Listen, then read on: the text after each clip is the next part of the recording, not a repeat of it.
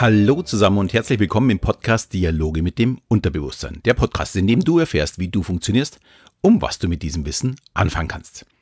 Mein Name ist wie immer Alexander Schelle und heute möchte ich das Thema Selbstheilung genauer betrachten. Ja, ihr habt richtig gehört. Ich rede von Selbstheilung.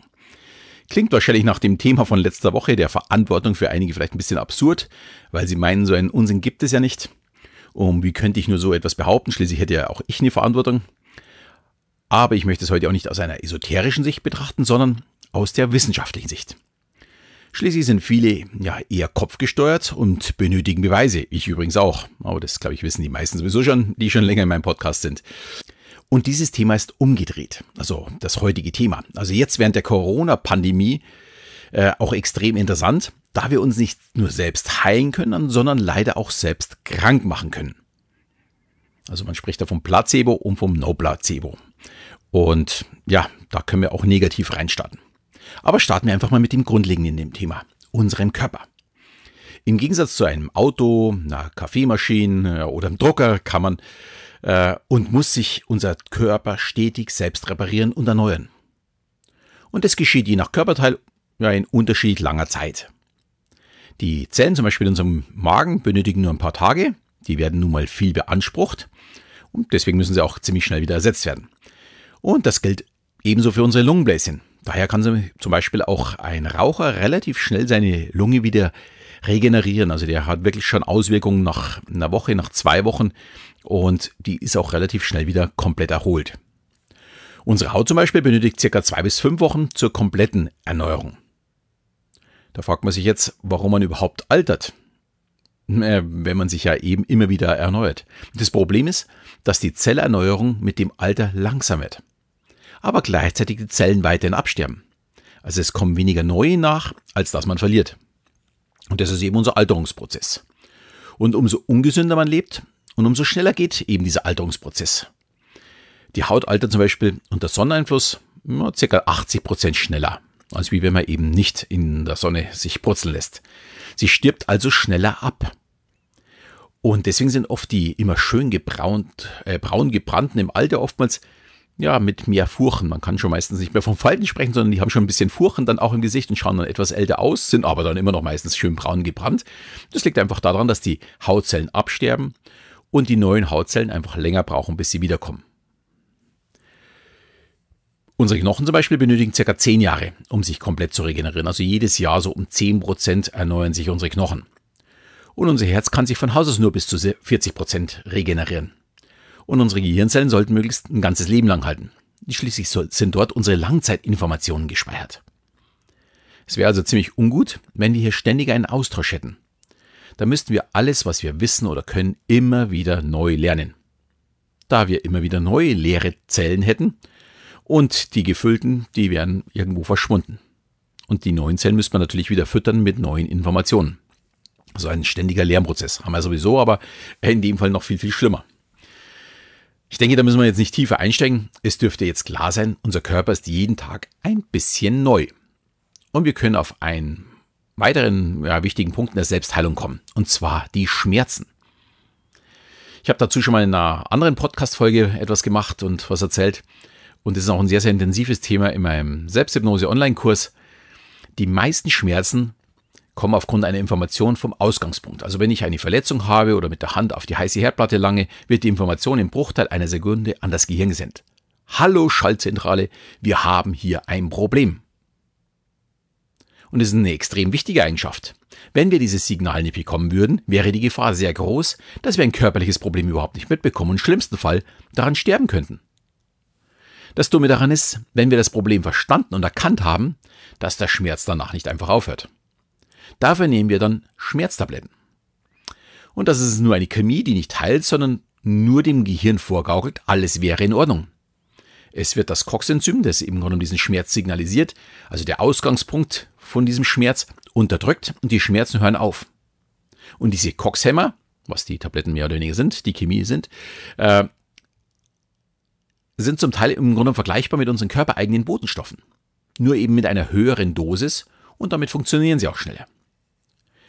Und durch den in der Wissenschaft schon häufig nachgewiesenen Placebo-Effekt wissen wir, wir benötigen oftmals gar keine Chemie von außen, sondern müssen nur die eigenen Botenstoffe anregen, die Information des Schmerzes, also dem Coxenzym, unterbinden.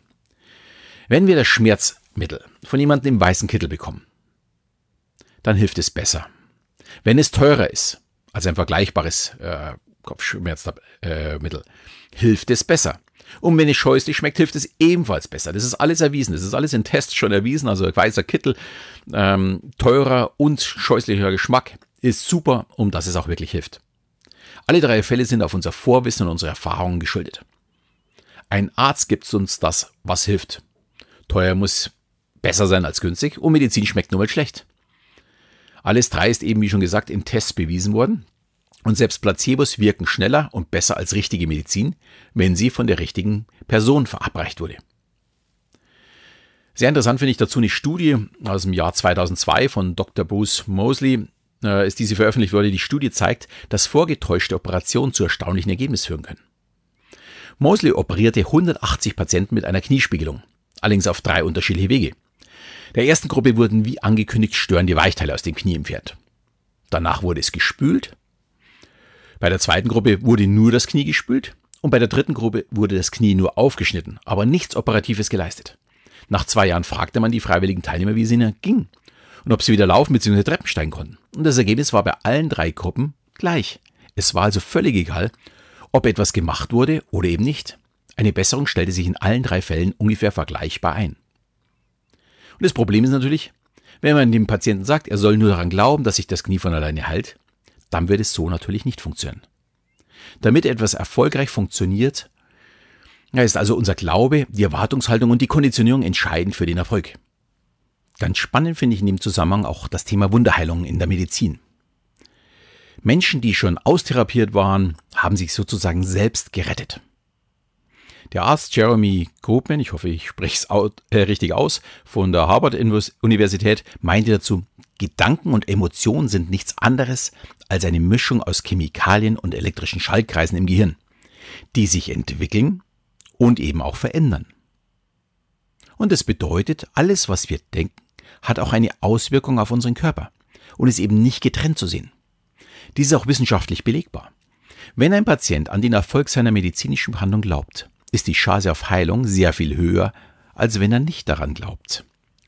Und hier liegt auch das ganz große Problem. Wer nicht an sich und den Erfolg glaubt, wird das bekommen, woran er glaubt. Die Krankheit. Hier kommt das immer wieder gern zitierte Zitat von Henry Ford ins Spiel. Ob du glaubst, etwas zu erreichen oder nicht, du wirst immer richtig liegen. Ja, auch wenn die Wunderheilung von der Medizin nicht logisch erklärbar sind, sie haben alle eins gemeinsam. Die Geheilten glaubten immer ganz fest daran, es zu schaffen, ließen keinen Zweifel aufkommen, es eben nicht zu schaffen. Ich möchte da auf jeden Fall nicht dazu raten, nicht zum Arzt zu gehen. Ganz im Gegenteil. Äh, ich glaube, dieses ein Zusammenspiel ist. Natürlich brauchen, brauchen wir die Unterstützung von unseren Ärzten.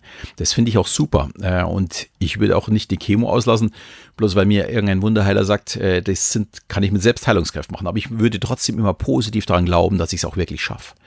Und ja, dann werde ich es auch schaffen. Und das sind natürlich alles, also diese Wunderheilungen sind alles äußerst seltene Extrembeispiele die uns aber zeigen, was wir erreichen könnten.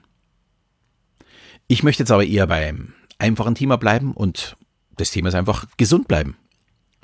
Dafür ist neben dem positiven Denken ausreichend Bewegung, dann auch gutes Essen und vor allem auch die Reduzierung von negativen Stress extrem wichtig. Natürlich ist es jetzt in der derzeitigen Pandemiephase nicht ganz einfach, ja, positiv zu denken. Wenn das Geld knapp wird oder vielleicht sogar die Existenz auf dem Spiel steht, dann ist das ein Problem. Da ist der Spaß vorbei und man grübelt rund um die Uhr, wie man die ganzen Probleme lösen könnte. Der erste entscheidende Punkt ist zu sagen, ich möchte aus diesem negativen Kreislauf aussteigen. Ich möchte kein Opfer der Pandemie sein, sondern einen Weg für mich finden, beziehungsweise für meine Familie oder für uns finden. Und wenn ich diese Entscheidung dann getroffen habe, dann kann ich langsam darauf aufbauen und mein Leben und somit auch meinen Körper in die richtige Richtung führen. Ich habe dafür jetzt mal vier Schritte, eigentlich sind sogar fast fünf. Der erste Schritt wäre, jeden Tag so 30 bis 60 Minuten spazieren gehen. Das bringt Sauerstoff ins Gehirn. Wir bekommen dabei neue Impulse. Ich höre dabei zum Beispiel mal Podcasts oder Hörbücher, je nach Lust und Laune. Entscheidend ist, es wirklich durchzuziehen. Sehr schnell wird sich ein positives Gefühl für dich und für deinen Körper einstellen. Ich komme gerade vom Laufen zurück. Also war jetzt schnell noch beim Duschen nach dem Laufen. Aber jetzt nehme ich erstmal meinen Podcast auf. Ich habe im Grunde am Vormittag erstmal so ein bisschen zusammengeschrieben, was ich erzählen möchte. Dann war ich beim Laufen. Dann gab es kurz Mittagessen und jetzt sitze ich da und mache diesen Podcast. Mein Kopf ist wieder komplett frei. Kann ich nur jedem empfehlen. Der zweite Schritt wäre dann gesunde Ernährung. Weg mit der Tiefkühlpizza sondern einfach mehr Obst, mehr Gemüse, einfach hochwertiges Lebensmittel. Da darf auch Fleisch dabei sein, aber bitte hochwertig. Und wenn du dich bisher noch nie mit Kochen beschäftigt hast, vielleicht ist jetzt genau der richtige Zeitpunkt, um ja, sich damit zu beschäftigen, damit anzufangen. Vielleicht möchtest du auch mal ausgiebig kochen, vielleicht sogar gemeinsam mit deinem Partner oder deiner Partnerin. Und der dritte Schritt wäre dann keine Corona-Sondersendung mehr. Das Thema inhaltlich ignorieren also vielleicht nicht ganz, man kann sich durchaus noch mit der aktuellen Lage beschäftigen, aber da reichen im Grunde fünf Minuten am Tag. Dafür benötigt man nicht drei Sondersendungen und mehrere Diskussionsrunden. Das verunsichert nur und hat nur das Ziel, darüber nachzudenken, vor allem in unserer Täterphase, wenn wir einschlafen oder von Haus aus, wenn ich in so einer hypnotischen Phase bin. Dann grübelt unser Gehirn genau über diese Themen, die wir ständig hören und sehen.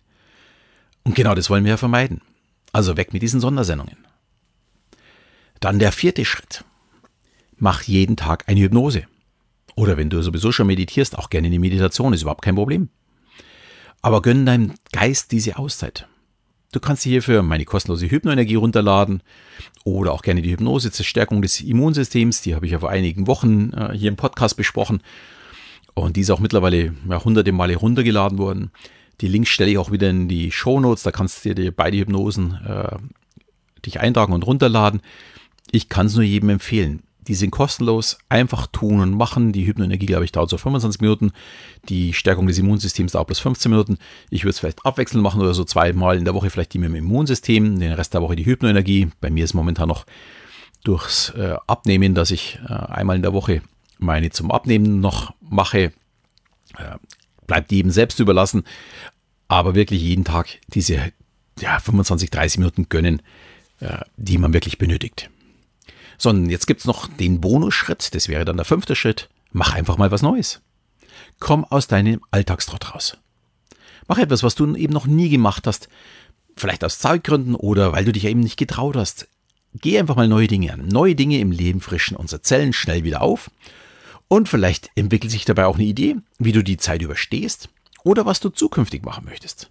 Das ist übrigens sehr, sehr auffällig, dass in der, im März extrem viele neue Podcasts rausgeschossen sind. Ja, finde ich super. Da sind mit Sicherheit tolle Themen mit dabei. Vielleicht ist auch nur Podcast hören, also noch intensiver hören, auch schon ein Thema, was du machen möchtest. Also hier finde etwas, womit du dich neu beschäftigen kannst. Denn ja, davon lebt man. Also neu lernen, weißt du, was Neues tun. Ja, und dann noch ein letzter Punkt. Kein Schritt, sondern für mich der entscheidende Punkt. Akzeptiere die Situation. Ich wiederhole, akzeptiere die Situation.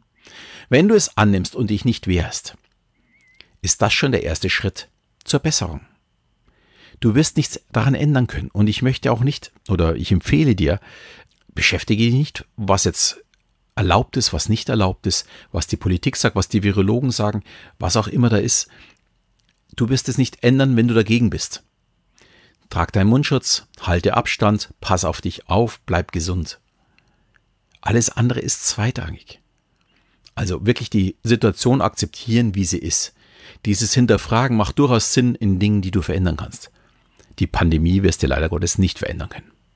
Also bis auf das, dass du möglichst viel Abstand zu allen hältst und eben nicht krank wirst. So, ich wünsche dir jetzt auf jeden Fall einen wirklich wunderschönen Tag. Bleib vor allem gesund und wenn du Lust hast, kannst du mir gerne auf Instagram folgen oder mir hier in deinem Podcast-Programm eine Bewertung oder Rezension hinterlassen. Ich freue mich auf jeden Fall tierisch darüber. Und in diesem Sinne verabschiede ich mich auch schon wieder bis zum nächsten Mal, wenn es wieder heißt Dialoge mit dem Unterbewusstsein.